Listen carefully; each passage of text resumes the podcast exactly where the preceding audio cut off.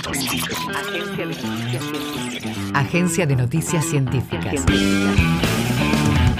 Información en tiempo real de la producción en ciencia y tecnología de la Universidad Nacional de Quilmes y las instituciones educativas y científicas del país.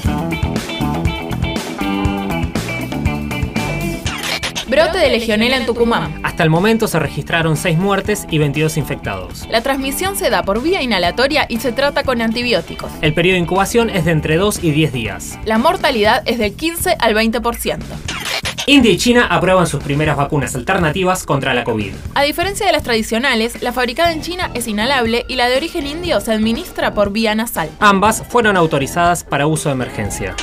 La editorial de la UNQ lanzó el libro Envases y embalajes para productos alimenticios. Pertenece a la colección Nuevos Enfoques en Ciencia y Tecnología de la Universidad. Su compiladora es María Lucía Polio. En la ciencia de los alimentos, a veces el afuera es tan importante como el contenido.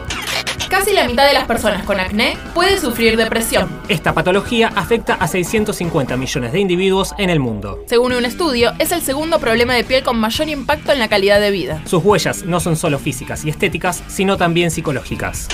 Mi paso por la universidad es una de las etapas más lindas de mi vida. Entrevista a Damián Stazone, campeón del mundo con la selección argentina de futsal y licenciado en comunicación social de la UNQ. El jugador y actual técnico de la Sub-20 dialogó con la agencia sobre futsal y el rol de la universidad pública. en una época en la que estudié yo, que también se hacía mucho hincapié en esto de la meritocracia, bueno, a mí me ayudó mucho ver cómo la igualdad de oportunidades es determinante. En su rol como DT, Stazone intenta inculcarles a los jóvenes la importancia del estudio. Seguinos en e agencia.unq.edu.ar. Universidad Nacional de Quilmes.